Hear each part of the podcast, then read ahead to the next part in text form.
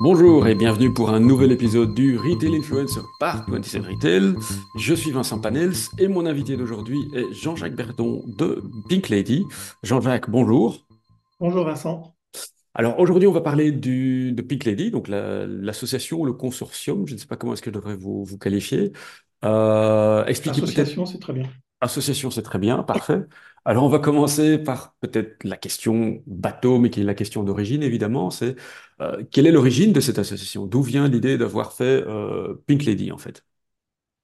Euh, l'origine, c'est une aventure humaine. Au départ, il y a un groupe de producteurs qui a découvert lors d'un voyage en, Australie cette variété, qui a souhaité la tester sa plantation dans le sud-est de la France.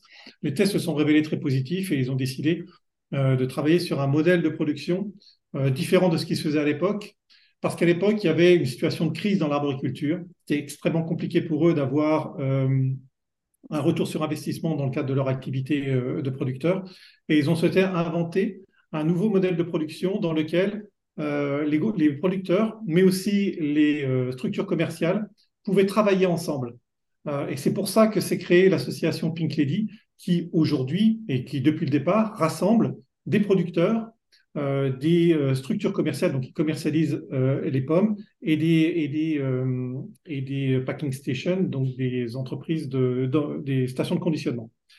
Et donc, c'est en raison, en fait, de, de c'est pour inventer, en fait, un, nouvel un nouveau modèle de production qui puisse assurer un, juste retour économique au niveau des producteurs que c'est que monté cette association, qui est une association sans but lucratif, et qui a pour objectif, on va dire en synthèse, deux grands objectifs euh, d'assurer la promotion de cette pomme, donc d'expliquer euh, directement au niveau du consommateur ses qualités organoleptiques, euh, ses valeurs, les valeurs et les engagements de la filière, et aussi de rassembler l'ensemble des membres dans une démarche de dans une démarche continue de progrès d'un point de vue responsable. Ce sont les deux gros objectifs de l'association.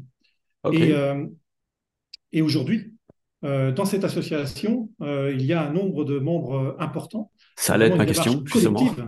C'est vraiment une démarche collective, puisqu'il y a 3000 producteurs, 85 stations de conditionnement et, 13 structures commerciales.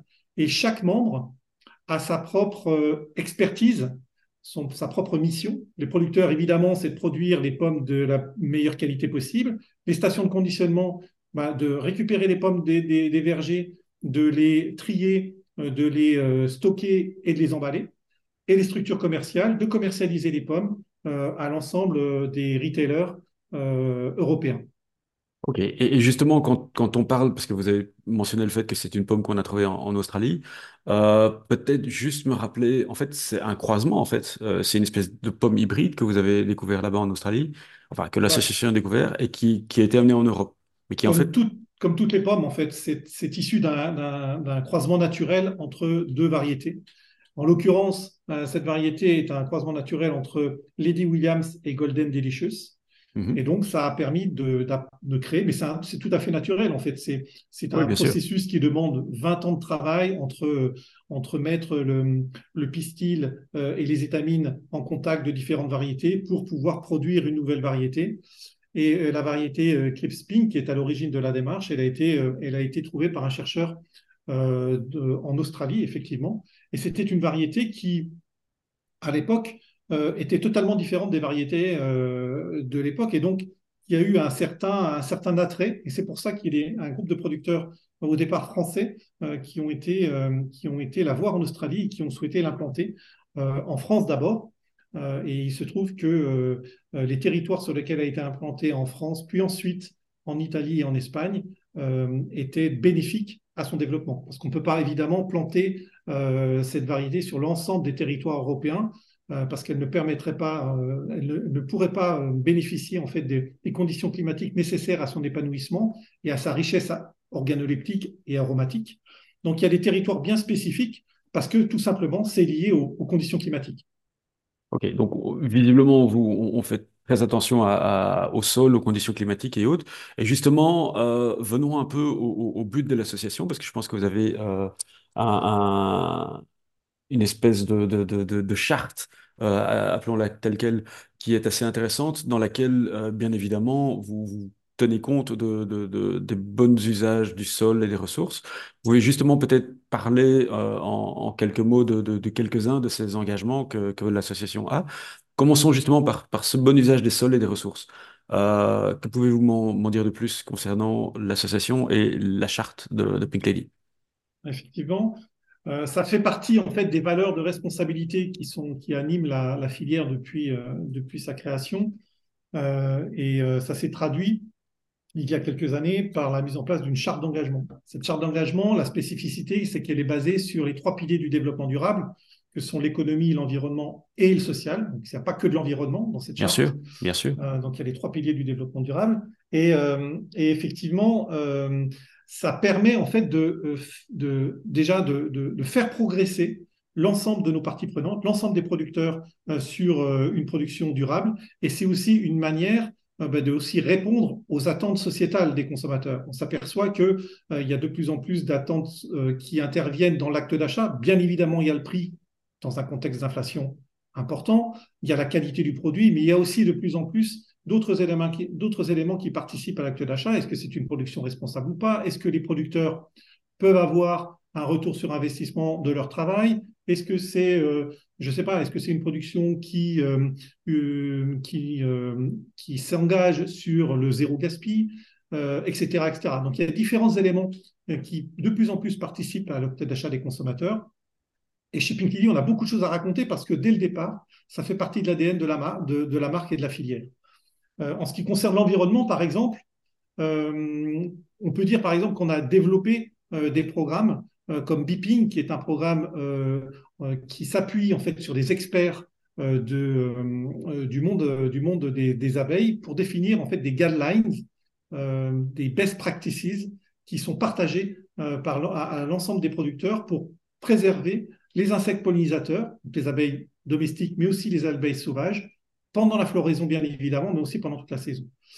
Ça, c'est un exemple. Un autre exemple, c'est qu'on est en train de travailler actuellement avec la LPO, qui est une, une association environnementale en France, euh, qui est adossée au, au réseau BirdLife, pour euh, faire des expérimentations pour euh, développer la présence de mésanges dans les vergers.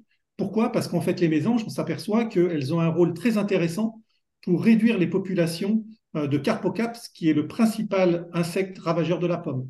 Les mésanges mangent euh, les chenilles de Carpocaps, et donc c'est une manière naturelle de réduire la population de ravageurs euh, dans les vergers. Donc ça, c'est par exemple des expérimentations euh, qu'on qu mène avec, la LPO. Un autre sujet, toujours sur l'environnement, qui illustre en fait cette philosophie dans un objectif de, réduire l'impact sur l'environnement, c'est un, dossier qui est lancé cette année sur les thèmes du carbone, euh, plus globalement de la biodiversité et, euh, et, et de l'eau, de la gestion des ressources. Et -hmm. c'est une analyse euh, du cycle de vie de la pomme qui est, qui est lancée sur tous les aspects donc de, au, au, niveau de la production de la pomme, de la pomme Lady, de sa filière, dans un objectif de faire un état des lieux, où on en est en termes d'impact, en termes d'impact carbone notamment, en termes de gestion des ressources, euh, mais aussi, bien évidemment, dans un objectif de définir des, des voies d'amélioration, s'il doit y en avoir, de mettre en place des indicateurs qu'on va suivre pour euh, toujours être dans cette démarche continue d'amélioration euh, dans les années à venir. Donc c'est vraiment quelque chose, bon ça c'est une illustration sur l'environnement, on pourrait effectivement citer d'autres exemples, par exemple l'anti-gaspi, où okay, la sûr. filière Pink Lady est engagée sur une démarche d'anti-gaspi. Ça se traduit comment? Euh, si par exemple sur un arbre, vous avez 100 pommes à cueillir, globalement, ça dépend des années, vous allez pouvoir en commercialiser entre 70 et 75% sous la marque Pink Lady et Pink Leads, parce que ce sont les pommes qui répondent au cahier des, cahier des, pardon, au cahier des charges exigeants de ces deux marques.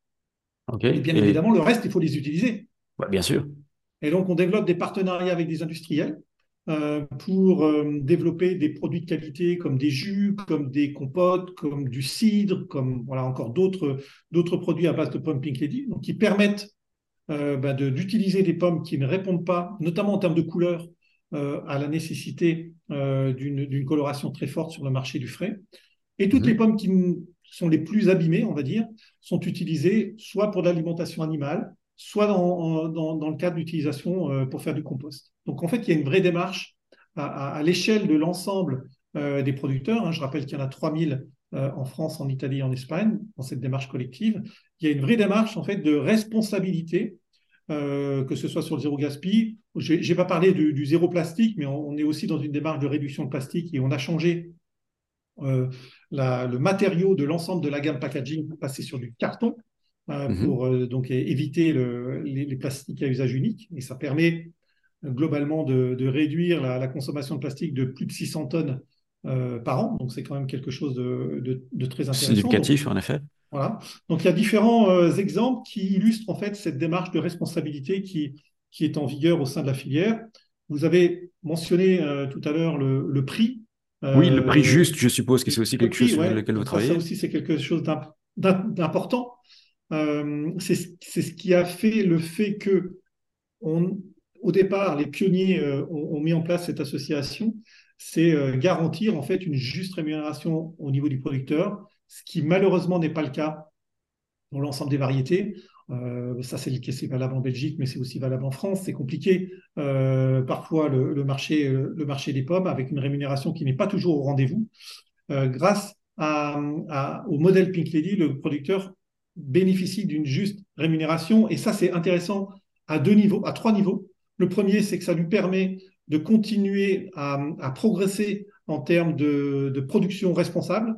Euh, de, pouvoir donc s'équiper pour avoir le, euh, dans, cette démarche continue d'amélioration. Ça, c'est le premier point. Le deuxième point, c'est que ça a un impact euh, sur le, les territoires, c'est-à-dire que ça maintient les exploitations, ça participe à la pérennité des exploitations et donc forcément un impact positif sur les territoires.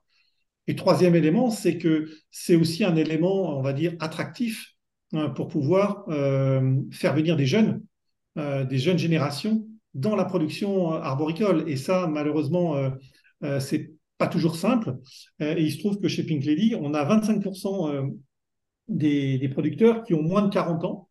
Et le fait qu'ils ont capacité à, avoir une, rémunération de leur travail, ben, c'est aussi une manière pour eux, en tout cas, ça, ça leur donne envie de pouvoir rester dans la filière, reprendre les exploitations de leurs parents si c'est le cas, et, ou alors s'installer. Et d'ailleurs, on a euh, chez Pink Lady une mécanique euh, qui, euh, qui favorise l'installation des jeunes producteurs parce qu'ils ont, des, ils ont plus d'arbres que par exemple un, producteur plus âgé lorsqu'il veut lorsqu'il veut installer, s'installer en tant que producteur. Donc il y, a des, démarches en fait incitatives aussi pour permettre à des jeunes générations de pouvoir s'investir dans, le cadre de cette filière Pink Et, justement, parlons un peu des résultats, parce que bon, là, on a cité plusieurs fois le chiffre de, plus de 3000 producteurs dans, dans, dans vos membres.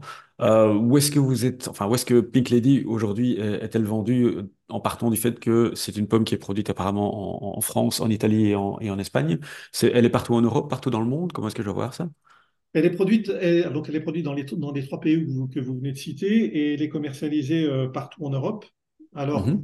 On a une production euh, cette année de 220 000 tonnes. Euh, c'est un petit significativement plus que l'année précédente parce qu'on avait été impacté par des conditions climatiques défavorables l'année précédente. 220 mhm. 000 tonnes à l'échelle de la production européenne de pommes, ça reste une, ça reste une niche. Euh, et ces 220 000 tonnes sont commercialisées partout en Europe. Le premier marché en termes de consommation, c'est l'Allemagne, qui est le plus gros marché destinataire pour nous. Euh, un, marché comme la Belgique, par exemple, on, commercialise aux alentours de 9000 tonnes en Belgique, donc sur les 220 000 tonnes. Ça représente, ça représente en fait, on, a, on a un volume très important. On est la première marque de pommes, première marque de pommes en Europe avec 220 000 tonnes, mais en même temps, on ne représente qu'une part, on va dire, encore réduite du volume produit euh, sur l'ensemble des marchés. Euh, par exemple, en Belgique, on commercialise 9000 tonnes en Belgique, ça représente une part de marché, volume de 7 à 8% Donc en fait, on est un complément euh, d'une offre locale euh, belge. Donc euh, c'est une offre, un complément qualitatif d'une offre locale belge. Donc on a une part de marché encore réduite dans certains pays, même si on bénéficie d'une notoriété maintenant aujourd'hui très importante. Elle est grosso modo de 91% en Belgique par exemple. Ok. Pour les Belges, ça veut dire 91%. Donc, euh, ok, ça, ça nous donne déjà une, meilleure idée. Euh, avant, avant de, conclure, euh, j'aimerais bien voir comment est-ce que vous voyez ce, marché justement de la pomme évoluer dans les, prochains, mois et, à l'avenir? Et également, où est-ce que vous voyez Pink Lady se situer justement dans ce futur proche?